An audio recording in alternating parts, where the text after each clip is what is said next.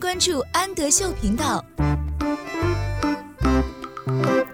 Hello，小朋友们，欢迎收听安德秀，我是安仔妈妈，请在微信公众号搜索“安德秀频道”。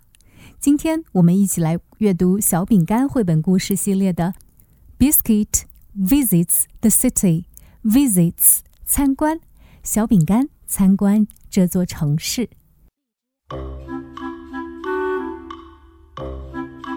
Here we are, Biscuit。我们到啦，小饼干。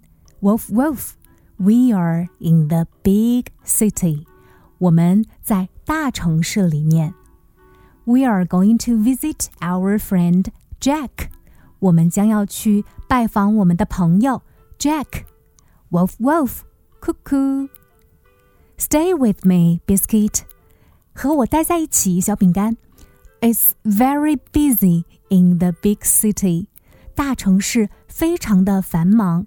Very busy，非常繁忙。Wolf, wolf. There are lots of tall buildings.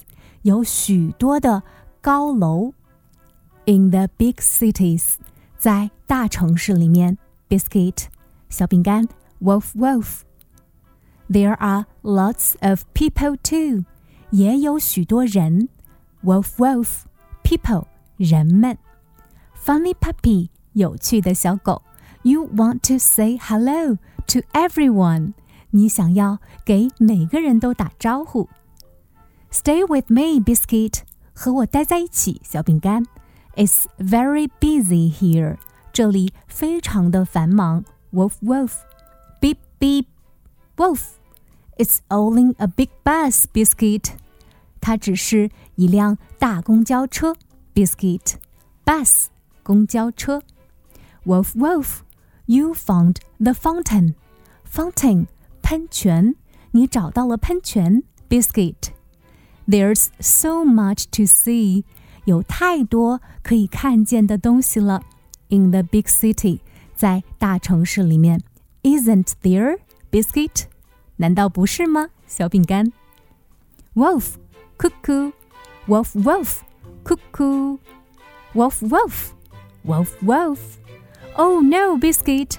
Oh 不，小饼干，Come back，快回来！Biscuit, where are you going? 小饼干，你要去哪里？Wolf, silly puppy，傻傻的小狗，Here you are，给你吧。This is a big, busy city, biscuit. 这是一个大大的、繁忙的城市，小饼干。But you found our friend Jack，但是你找到了我们的朋友 Jack，and some new friends too，也找到了一些新朋友。